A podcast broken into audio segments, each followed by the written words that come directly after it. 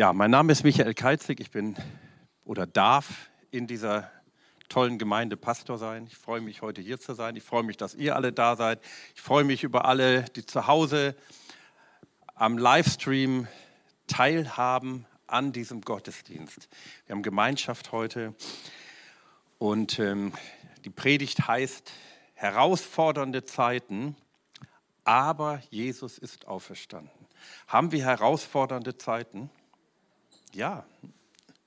Gut, auf der anderen Seite fragt man sich, welche Zeiten sind nicht herausfordernd. Stimmt?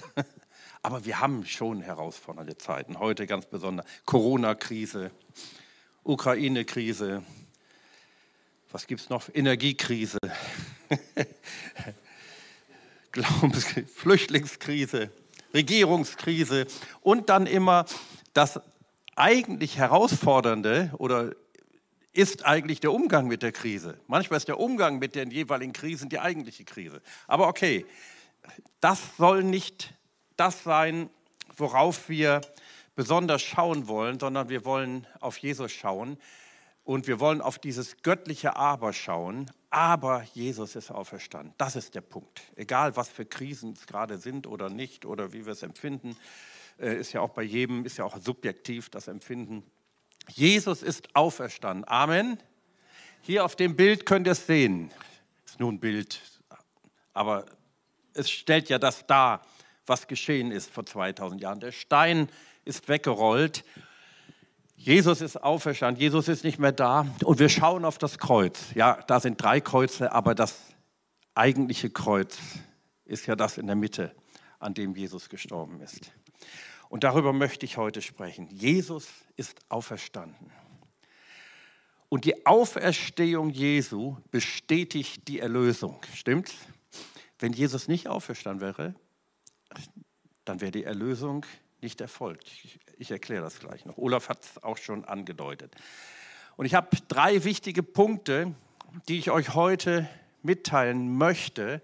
Und der erste Punkt heißt, die Auferstehung bringt uns Freiheit von aller Schuld und Verdammnis. Stimmt's? Ey, denkt darüber mal nach. Die Auferstehung Jesu bringt uns Freiheit von aller Schuld und Verdammnis. Die Auferstehung ist ein mächtiges Zeichen für unser Gewissen, dass Jesus am Kreuz die volle Strafe für unsere Sünden bezahlt hat. Die Auferstehung ist der Beweis. Und das möchte ich jetzt belegen. Das ist ja ganz wichtig. Aber Jesus ist auferstanden. Das bedeutet für uns etwas. Hebräer 9, Vers 14. Da heißt es, wie viel mehr kann dann das Blut des Christus bewirken? Das bezieht sich auf die Tieropfer, von denen der Schreiber vorher berichtet. Und dann heißt es, wie viel mehr aber als alle Opfer, die es überhaupt gegeben hat, kann dann das Blut des Christus bewirken. Denn durch die Kraft von Gottes ewigen Geist brachte Christus sich selbst als vollkommenes Opfer für unsere Sünden dar.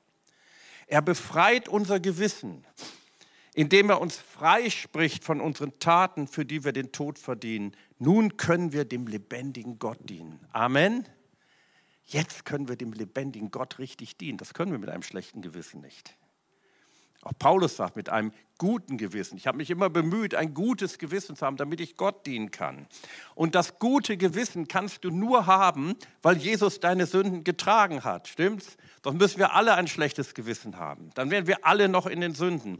Die Auferstehung Jesu ist der Beweis dafür, dass das Opfer Jesu für unsere Sünden angenommen wurde. Denn wenn Jesus nicht auferstanden wäre, wenn er im Totenreich geblieben wäre, hätte das bedeutet, dass Jesus selber gesündigt hätte, stimmt's? Dann hätte der Teufel ein legales Recht gehabt, ihn im Tod festzuhalten, denn er hatte die Macht über den Tod, da kommen wir gleich noch drauf. Dann hätte der Teufel ein legales Recht gehabt, aber er war widerrechtlich vom Teufel im Totenreich festgehalten worden und er ist dann rausgegangen aus dem Totenreich. Die Tür des Todes hat sich geöffnet und deswegen konnte er unsere Sünden tragen. Ansonsten wäre er für seine eigenen Sünde im Tod geblieben. Denn die Bibel sagt, der Lohn der Sünde ist der Tod. Ich möchte mal zwei Beispiele erzählen. Also angenommen, ich hätte ein Verbrechen begangen. Ich rede im Konjunktiv. Ich hätte ein Verbrechen begangen, irgendetwas, und ich käme für fünf Jahre ins Gefängnis. Gut, dann müsste ich fünf Jahre ins Gefängnis gehen.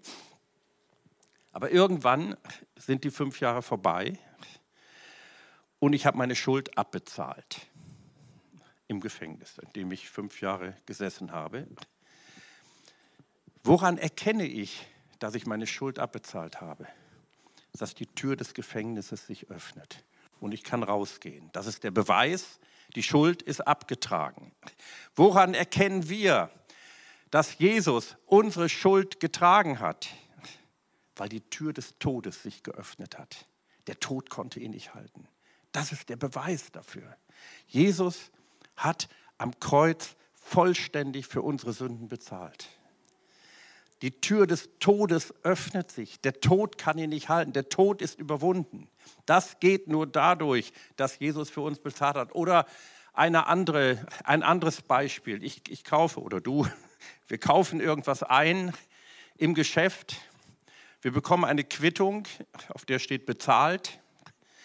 Und dann gehen wir raus und der Kaufhausdetektiv hält uns an. Gut, heute macht man das ja auch elektronisch, so an den Türen, dann piept das, wenn du irgendwas nicht bezahlt hast. Aber sagen wir mal, da steht ein Kaufhausdetektiv, der hält dich an, er verdächtigt dich, dass du nicht bezahlt hast und dann holst du die Quittung aus der Tasche und auf der Quittung steht bezahlt und er lässt dich gehen. Bitte? Das weiß ich nicht. Hauptsache, ich habe bezahlt. Das ist der Punkt. Vielleicht entschuldigt er sich auch. Versteht ihr, was ich damit sagen will? Auf, bei uns, auf unser Leben hat Gott einen Stempel gedrückt und auf dem steht bezahlt. Den kann man nicht sehen. Den sehen wir nicht. Aber den können, das kannst du im Glauben nehmen und der ist in der unsichtbaren Welt sichtbar. Wenn wir so durch die Gegend gehen, ich erzähle es jetzt extra mal ein bisschen einfach, um sich das besser vorzustellen, die unsichtbaren Realitäten sind die, dass auf unser Leben ein Stempel gedrückt ist und da steht bezahlt. Nicht wir haben bezahlt, wir können unsere Sünden nicht bezahlen, Jesus hat bezahlt. Amen. Und das glauben wir, das können wir nur im Glauben annehmen. Und dadurch ändert sich alles. Erstmal für uns. Die Auferstehung bringt eine enorme Sicherheit und Stabilität in unser Leben. Die macht uns stabil.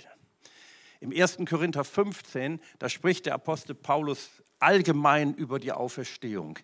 Und da, da sagt er auch, was passiert wäre oder was nicht passiert wäre, wenn Jesus nicht auferstanden wäre. Und er sagt tatsächlich, wenn Jesus nicht auferstanden wäre, dann wäret ihr, das kannst du, oder ich natürlich auch, wir, dann wäret ihr noch in euren Sünden. Dann wären wir alle noch in unseren Sünden. Aber Gott sei Dank schreibt der Apostel Paulus dann auch, nun aber ist Christus auferstanden. Und weil Christus auferstanden ist, sind wir nicht mehr in unseren Sünden. Ist das nicht herrlich? Wir sind nicht mehr in unseren Sünden. Die Schuld ist vergeben, die Schuld ist weg. Und des, stattdessen sind wir also wir sind nicht mehr in unseren Sünden und stattdessen sind wir, und da steht hund, über 100 Mal in den Briefen des Apostel Paulus, über 100 Mal steht da, wir sind in Christus. Ist das nicht herrlich? Also wir sind nicht in unseren Sünden, sondern in Christus. Beides kannst du nicht sein. Entweder du bist in deinen Sünden, und das sind wir ja nicht mehr, weil Jesus für unsere Sünden gestorben ist, und das glauben wir. Deshalb sind wir in Christus. Der Vater sieht dich an und der Vater sieht einen kostbaren Schatz. Das musst du dir mal vorstellen. Und in dem Maße, wie du dich selber so ansiehst, wie du dir dessen bewusst wirst, wirst du befreit von allen Schuldgefühlen. Für irgendetwas. Du wirst frei sein von dem, was die Leute über dich sagen. Die Leute reden nicht immer gut über dich, stimmt's? Mal reden sie schlecht über dich oder fühlst du dich auch schlecht. Mal reden sie gut über dich und dann schwebst du auf, auf Wolke 7. Aber Gott möchte dich davon befreien oder hat dich davon schon befreit. Ich finde, eines der Zeichen dieser herausfordernden Zeit, ein, ein ganz starkes Zeichen, besteht darin, dass sich viel, dass die Menschen sich viel gegenseitig beschuldigen. Habt ihr das schon gemerkt? In der heutigen Zeit so viel. Nach dem Motto, ich bin das Ideal und du bist der Skandal. Ja, so ist es. In der Politik so viel. Ich bin der Richtige, du bist der Böse. Im Umgang mit den Krisen, so muss man es machen. Und weil du es nicht so machst, wie ich denke, wie man es machen sollte, ist das ein Skandal. Kannst du jetzt auf alles Mögliche beziehen. Ich sage nur, bei Corona wurde das besonders stark sichtbar, bis in die Gemeinde Jesu hinein. Aber durch die Auferstehung hat Gott gesagt, Gott hat Folgendes gesagt, diese Bezahlung reicht aus für dich. Die ist vollkommen, was Jesus getan hat. Für diese Dinge braucht ihr nie mehr etwas zu bezahlen, nie mehr. Und so heißt es in Römer 8, Vers 1, und das ist so ein, ein starkes Wort, da ist auch wieder das Wort in Christus. So gibt es nun keine Verdammnis mehr für die, die in Christus Jesus sind. Amen. Die gibt es nicht mehr. In, hier wieder, in Christus. Wie gesagt, wir können nur eins sein, entweder in unseren Sünden oder in Christus. Es gibt keine Verdammnis mehr, die gibt es nicht mehr. Halleluja. Dafür ist die Auferstehung der Beweis. Ich komme gleich noch stärker drauf. Durch die Auferstehung sind wir nicht mehr auf unsere Vergangenheit fixiert, egal wie unsere Vergangenheit gewesen ist. Egal, völlig egal. Die Vergangenheit ist ja vergangen. Also da kannst du nichts mehr daran ändern. Du kannst nicht mehr mit der Zeitmaschine zurückreisen und dann noch irgendwas klären. Das geht nicht. Es ist vorbei. Aber wir haben vor uns liegt tatsächlich eine herrliche Zukunft. Unsere Zukunft ist super, glaubt ihr das? Manche reden immer so von der Zukunft, wie schlimm alles sein wird. Nein, die ist auf jeden Fall gut. Die wird auf jeden Fall bei Jesus sein. Egal was passiert, die ist absolut spitze. Eine bessere Zukunft, als wie wir sie haben, gibt es gar nicht. Gibt es nicht. Amen. genau so. Es zählt nicht mehr, was du in der Vergangenheit getan hast oder wer du gewesen bist. Zum Beispiel der Mann, der mich seinerzeit zum Glauben geführt hat. Ich habe oft die spektakuläre Geschichte erzählt, wie das passiert ist, erzähle ich nicht wieder, keine Angst. Aber der war, wusste ich gar nicht, also ich, hatte, ich habe ihn nur als gläubigen Mann kennengelernt, als ich ihn kennenlernte, war er schon gläubig. Aber der hat, der war früher, als er so in den 20er war, der hat relativ früh geheiratet und da war er ein starker Alkoholiker. Er war so stark an Alkohol gebunden, den, also als er in den 20er war, dass er krank war, dass seine Familie kaputt war, dass seine Ehe kurz vor der Scheidung stand. Und dann hat er Jesus kennengelernt. Und alles hat sich verändert. Alles hat sich verändert. Oder letzte Woche, nee, vor zwei Wochen, da hat hier Annika ähm, den Gottesdienst moderiert und Frauen vom Freiheitsstil haben berichtet, was gewesen ist, wo sie herkamen. Aber es ist alles vorbei. Jesus hat alles gut gemacht. Dafür dient die Auferstehung. Oder der Apostel Paulus. Vielleicht hat er noch die Schreie der Leute gehört, die er überliefert hat, die er ins Gefängnis überliefert hat oder sogar in den Tod. Denken wir an Stephanus.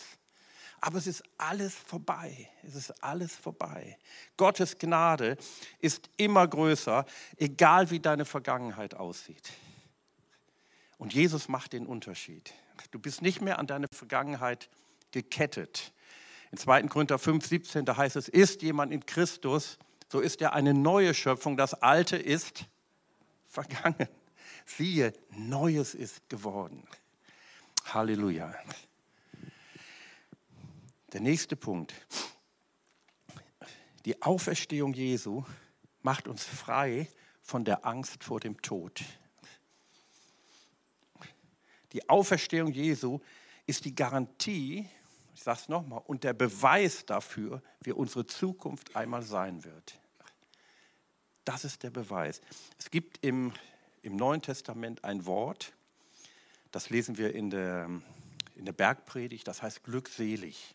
Kennt ihr? Glückselig sind die Armen im Geist. Glückselig sind die, die da hungern und dürsten nach Gerechtigkeit. In der Bergpredigt kommt es oft vor und im Buch der Offenbarung kommt es auch vor. Da heißt es, glückselig sind die, die da hören und befolgen die Worte, diese, äh, die, äh, diese prophetischen Worte hören und befolgen. Bezieht sich auf das Buch der Offenbarung. Glückselig. Und wisst ihr, was glückselig bedeutet? Glückselig ist ein komisches Wort. Ne? Einige übersetzen nur glücklich, aber glücklich ist auch ein bisschen, ein bisschen flach, das kann man gar nicht so erklären. Das griechische Wort Makarios oder Makarios bedeutet, man kann es so übersetzen, und ich kenne sogar eine Bibel, die übersetzt es so, keinen Anlass zur Sorge, sondern große Freude für die Zukunft. Das ist glückselig. Kein Anlass zur Sorge. Du brauchst dich nicht mehr sorgen. Du kannst dich über die Zukunft freuen. Es wird gut. Das ist also eine gute Botschaft. Deshalb heißt das Evangelium Evangelium. Weißt du, was Evangelium bedeutet? Eine gute, eine frohe Botschaft. Eine, wir haben ein Evangelium, eine gute Botschaft. Hebräer 2, 14 und 15, da heißt es, da Gottes Kinder Menschen aus Fleisch und Blut sind, wurde auch Jesus als Mensch geboren.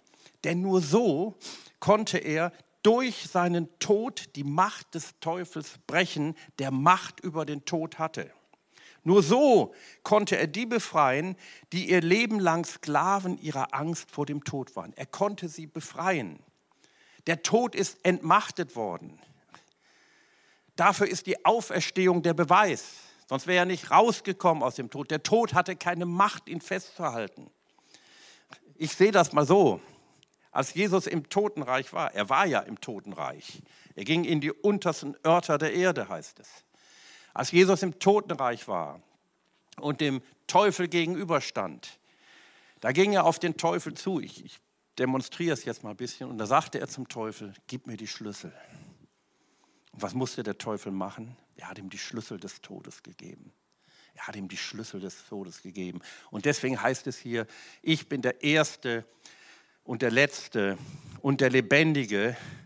Und ich war tot. Und siehe, ich bin lebendig von Ewigkeit zu Ewigkeit und habe die Schlüssel des Todes und des Hades. Ich habe die Schlüssel Jesus. Halleluja. Also wir kommen nicht mehr in den Tod, in den eigentlichen Tod. Im Buch der Offenbarung heißt es von dem zweiten Tod oder dem endgültigen Tod. Das ist der geistliche Tod. Für die Menschen, die nicht an, an Jesus glauben, steht hinter dem körperlichen Tod, den wir alle erleiden müssen, falls Jesus bis dahin nicht wiedergekommen ist, was wahrscheinlich ist, also er kommt eventuell wieder, aber ich weiß es nicht genau. Ich kann es euch nicht versprechen. Und eventuell müssen wir noch sterben. Davon sind wir noch nicht erlöst. Aber hinter diesem körperlichen Tod steht nicht mehr der geistliche Tod. Da steht dann nicht mehr der Teufel sondern da steht Jesus. Das ist ein riesiger Unterschied. Also das ist doch wohl ein Unterschied, oder nicht? Da steht Jesus und der Tod hat keine Macht mehr über uns. Der Jesus hat dem Teufel die Schlüssel des Todes entrissen und deswegen sagt Jesus, ich habe heute die Schlüssel. Das gleiche göttliche Leben, welches Jesus nun nach seiner Auferstehung hat, schenkt er uns. Wir sind in unserem Geist, wir haben ja einen neuen, wenn wir an Jesus glauben, einen neuen, wiedergeborenen Geist. Und in diesem Geist sind wir vollständig erlöst. Wir können nicht erlöster sein, als wie wir in diesem Augenblick sind. Auch wenn wir noch nicht reif sind und noch reifer werden und noch heiliger werden sollen. Es gibt ja einen Prozess der Heiligung, sind wir völlig erlöst. Du kannst nicht erlöster sein. Halb erlöst gibt es nicht. Oder 90 Prozent oder 99 Prozent, sondern 100 Prozent. Du bist entweder erlöst oder nicht. Aber unser Körper, der wird erst vollständig erlöst sein, wenn Jesus wiederkommt. Amen. Und dann werden wir von ihm einen neuen Körper erhalten. Ich lese mal Philippa 3, 20 und 21. Da heißt es, unsere Heimat ist der Himmel, wo Jesus Christus der Herr lebt. Er lebt ja im Himmel. Die Bibel sagt ja immer, und irgendwann in den nächsten Tagen, nee, Wochen, werde ich auch mal über die Himmelfahrt sprechen wie Jesus im Himmel seinen Platz der Autorität eingenommen hat. Also, wo Jesus Christus der Herr lebt. Und wir warten sehnsüchtig auf ihn, auf die Rückkehr unseres Erlösers. Er wird unseren schwachen, sterblichen Körper verwandeln, sodass er seinem verherrlichten Körper entspricht. Dies wirkt er durch dieselbe Kraft, mit der er sich überall alles unterwirft. Oder einige Übersetzungen übersetzen auch, indem er sich das ganze All, das Universum unterwirft. Wir werden einen neuen Körper erhalten, der wird dem seinen Körper entsprechend, den er nach der Auferstehung hatte. Wir dürfen heute allerdings, auch heute, trotzdem wir einen schwachen Körper haben, letzte Woche musste ich am Kiefer operiert werden, ganz plötzlich. Das war nicht schön. Aber dann merkst du immer, dass dein Körper, der ist irgendwie noch nicht so ganz erlöst. Manchmal merke ich das. ich habe alles überstanden, aber es war nicht schön. Und, ähm, aber die Bibel sagt trotzdem, wir dürfen heute schon die Kräfte der zukünftigen Welt erleben. Stimmt's? Also dieser Welt, die noch kommt. Aber die Kräfte dürfen wir schon leben. Wir glauben an Heilung. Wir glauben, dass Gott uns heilt. Und wir werden auch nachher, wenn wir das Abendmahl nehmen, noch ganz speziell dafür beten. Am Ende der Zeit, wenn das Reich Gottes in seiner ganzen Fülle offenbar wird, wird der Tod vollständig vernichtet werden. Da gibt es ihn nicht mehr. Der letzte Feind, heißt es im 1. Korinther 15, ist der Tod. Und auch der wird ganz vernichtet werden.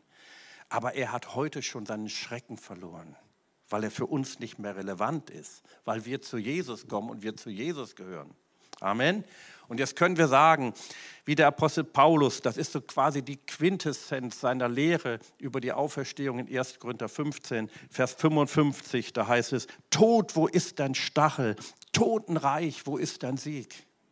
Das sind rhetorische Fragen, weil die gibt es nicht mehr. Der Tod hat keinen Stachel mehr. Der, das Totenreich hat keinen Sieg mehr über uns, keine Gewalt mehr. Wir sind völlig frei, völlig frei vom Tod. Wir leben. Amen. So, und jetzt komme ich zum letzten Punkt.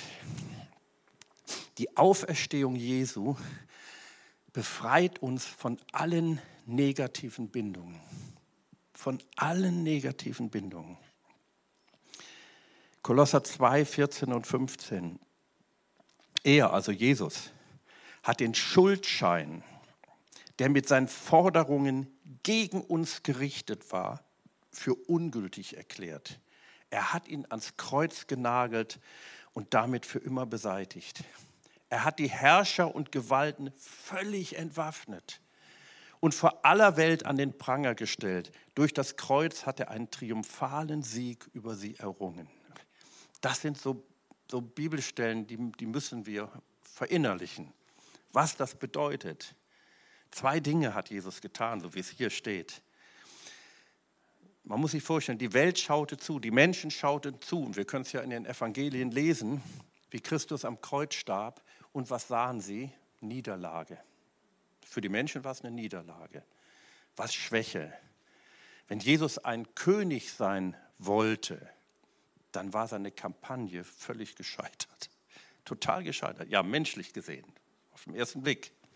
Doch in Wirklichkeit, und das lehrt uns der Apostel Paulus, der lehrt uns, was in Wirklichkeit geschehen ist. Was in Wirklichkeit geschehen ist. Und hier heißt es, Jesus hat zweimal triumphiert am Kreuz, gleich zweimal. Er hat unsere Schuld, unsere juristische Schuld. Es gab einen Schuldschein. Also das, in der Bibel hat es auch viel ja, mit, mit Gerechtigkeit, mit Recht zu tun. Es gab einen Schuldschein, den gab es wirklich. Der war gegen uns gerichtet. Dieser Schuldschein gab dem Teufel, andere Bibelübersetzungen übersetzen auch mit Anklageschrift, dieser Schuldschein gab dem Teufel Macht über uns.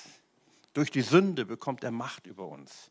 Und dieser Schuldschein gab dem Teufel die Autorität, ich sage jetzt mal, uns, die Menschen zu quälen sagt, guck mal hier, da steht drauf, du bist schuldig.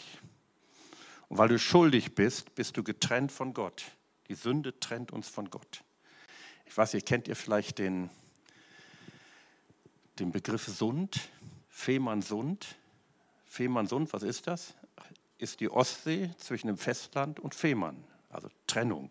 Fehmarn ist von, von, der, von dem Festland getrennt, zum Beispiel. Und da ist der Sund. Und davon kommt das Wort Sünde, von Trennung. Du bist getrennt von Gott. sagte dieser Schuldschein. Aber hier steht auch, was Jesus getan hat. Er löschte unsere Schuld, die wir vor Gott hatten. Er brachte sie ans Kreuz. Sie ist vollständig, er hat sie für ungültig erklärt. Die gibt es nicht mehr. Die gibt es nicht mehr. Deswegen müssen wir uns auch nicht mehr beschuldigen, sondern wir müssen uns, dürfen uns entschuldigen. Das, was Jesus schon getan hat, dürfen wir weitergeben. Also diese Schuld war die große Barriere zwischen Gott und uns. Aber zweitens hat er noch was gemacht. Und da steht hier auch, er hat die Herrscher und Gewalten völlig entwaffnet und sie an den Pranger gestellt. Die Herrscher und Gewalten, da steht im Griechischen das Wort Archon und Exousia. Das sind die finsteren Mächte. Das ist der Teufel und seine finsteren Mächte. Was hat er mit denen gemacht? Er hat sie völlig entwaffnet. Merkt er, wie wichtig die Auferstehung ist? Völlig, die haben keine Macht mehr. Die sind völlig ohne Macht. Und er hat einen triumphalen Sieg über sie errungen. Die Auferstehung hat uns demonstriert, dass Jesus unsere Schulden bei Gott bezahlt und die Tür zum ewigen Leben geöffnet hat. Dies ist ein Leben, in dem Gott alles neu macht. Er hat uns befreit von allen negativen Bindungen. Es gibt ja negative Bindungen. Kennt ihr auch? Wir alle kennen das irgendwelche Bindung, irgendwas hält uns fest, auch heute noch, weil der Teufel hat ja seine Macht verloren, aber eins tut er noch, eins tut er noch und das müssen wir sehen und darin ist er ein Meister. Er ist der Lügner von Anfang an.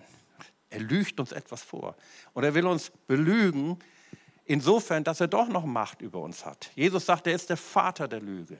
Er ist der Vater, das kann er am besten, also das kann er wirklich gut. Besser als wir alle zusammen. Es gibt so viele Bindungen, Drogensucht, Alkoholsucht, Esssucht, Spielsucht, Fernsehsucht, Nikotinsucht, Ichsucht. Aber Jesus hat uns frei gemacht davon. Amen. Oder was auch für Bindungen, was es auch für Bindungen geben mag, was uns irgendwie festhält. Jesus hat uns frei gemacht. Er hat uns frei gemacht von den falschen Göttern, von jedem Götzendienst. Götzendienst besteht ja darin eigentlich, dass wir unsere volle Befriedigung von etwas anderes suchen als von Gott. Nur Gott kann uns voll befriedigen. Amen. Wenn wir es irgendwo anders suchen, ist es Götzendienst. Und Jesus hat uns völlig frei gemacht. Können wir mal die letzte Folie sehen, Amy? Ja. Das habe ich letzte Woche zuge, also diese, diese, diese Verse habe ich letzte Woche von Alpha Deutschland zugeschickt bekommen. Ähm, und die fand ich so gut. Und habe ich gedacht, die passen so toll zu meiner Predigt. Zu Ostern, zur Auferstehung. Der Stein ist weg. Das Grab ist leer. Und dann heißt es, ihr könnt heute Steine ins Rollen bringen. Der Stein ist weg. Wir sehen das. Der Stein ist weg. Der ist zur Seite gerollt. Engel haben ihn zur Seite gerollt. Himmlische Mächte haben ihn zur Seite gerollt, weil Jesus auferstanden ist. Das Grab ist leer und dann, ihr könnt heute Steine ins Rollen bringen. Wir können das machen. Und wo in deinem Leben noch Steine sind, vielleicht gibt es da Steine, die, ja, ich sage es jetzt mal so, die der Teufel dahingestellt hat, um dir weismachen zu wollen, das stimmt alles nicht. So zumindest bei dir stimmt es nicht. Für die anderen vielleicht, aber bei dir nicht. Und das ist eine Lüge. Und ich möchte durch diese Worte, durch diese göttliche Wahrheit und Wirklichkeit, ja, diese Lüge einfach bloßstellen. Und so darfst du heute, heute in diesem Gottesdienst, Steine ins Rollen bringen. Die Steine, die dich davon abhalten wollen, das alles zu erfahren, die in deinem Leben da sind, wie immer sie auch konkret heißen, die darfst du ins Rollen bringen. Amen. Und dafür möchte ich jetzt beten. Und dann wollen wir gemeinsam das Abendmahl nehmen. Wenn ihr möchtet, könnt ihr aufstehen. Und wir können mal einen Augenblick still sein. Und du kannst dich fragen, wo, was sind das für Steine? Wo ist es eventuell? Was hindert mich, das so voll zu erleben, was Jesus für mich am Kreuz, durch sein Kreuz und durch die Auferstehung bewirkt hat? Das alles zu erleben. Und dann möchte ich dafür beten, dass das wirklich vorbei ist. Lass uns mal einen Augenblick still werden. Halleluja.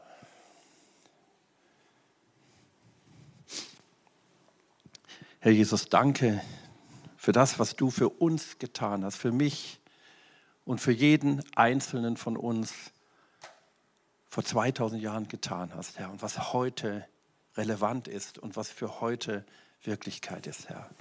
Danke für die vollkommene Erlösung. Danke für die Kraft Gottes, die wirksam wurde und die dich aus dem Totenreich herausgeholt hat, weil du selber ohne Sünde warst. Herr, und deshalb konntest du unsere Sünde tragen. Halleluja. Herr, ich danke dir für diese geistliche Wirklichkeit. Herr, und ich bitte dich darum, Heiliger Geist, dass du kommst. Du bist der Tröster, du bist der Beistand, du bist der Parakletos. Und all die Dinge in unserem Leben, die dem entgegenstehen oder sogar nur scheinbar entgegenstehen, Herr, dass du sie hinwegnimmst, Herr dass wir wirklich erleben, der Schuldschein ist zerrissen. Du hast die Fürsten und Gewalten völlig vernichtet, Herr. Du hast sie vollständig besiegt, Herr. Und Herr, auf diesem Sieg, auf diesen, auf deinen Sieg bauen wir für unser Leben. Herr, und ich bete, wo immer Steine in unserem Leben sind, Herr, die der Teufel dahin stellt und die uns den Weg versperren wollen, dass diese Steine weggenommen werden. Herr, das heißt da, ihr könnt heute Steine ins Rollen bringen. Herr, so wollen wir diesen Steinen gebieten, im Namen Jesus verschwindet. Im Namen Jesus verschwindet. Und wir gebieten allen Mächten der Finsternis, im Namen Jesus aus unserem Leben zu verschwinden und zur Kenntnis zu nehmen, dass Jesus der Sieger ist, weil wir nehmen es auch zur Kenntnis, wir glauben das und wir sind völlig erlöst. Wir sind völlig erlöst. Alle Steine müssen verschwinden. Mögen es Steine der Sucht sein, der Bindungen, der Ich-Sucht, der Krankheit, der psychischen Störungen. All diese Dinge müssen verschwinden im Namen Jesus. Halleluja. Herr, wir dürfen völlig frei sein. Wir haben einen ungeschränkten Zugang zu dir und ich bete, dass das offenbar wird im Namen Jesus. Halleluja. Danke dafür, Herr. Danke dafür. Danke für deine vollkommene Erlösung, Herr. Und ich danke, Herr, dass wir sie wirklich erleben dürfen. Empfange sie jetzt im Glauben. Empfange sie im Glauben. Glauben heißt ja nehmen. Nehme es jetzt ganz bewusst in dein Leben hinein. Sag es jetzt im Stillen zu dir selbst, ich nehme jetzt diese Erlösung. Ich nehme die Freiheit, die Jesus für mich erworben hat. Ich nehme ein reines Gewissen. Ich nehme Vergebung.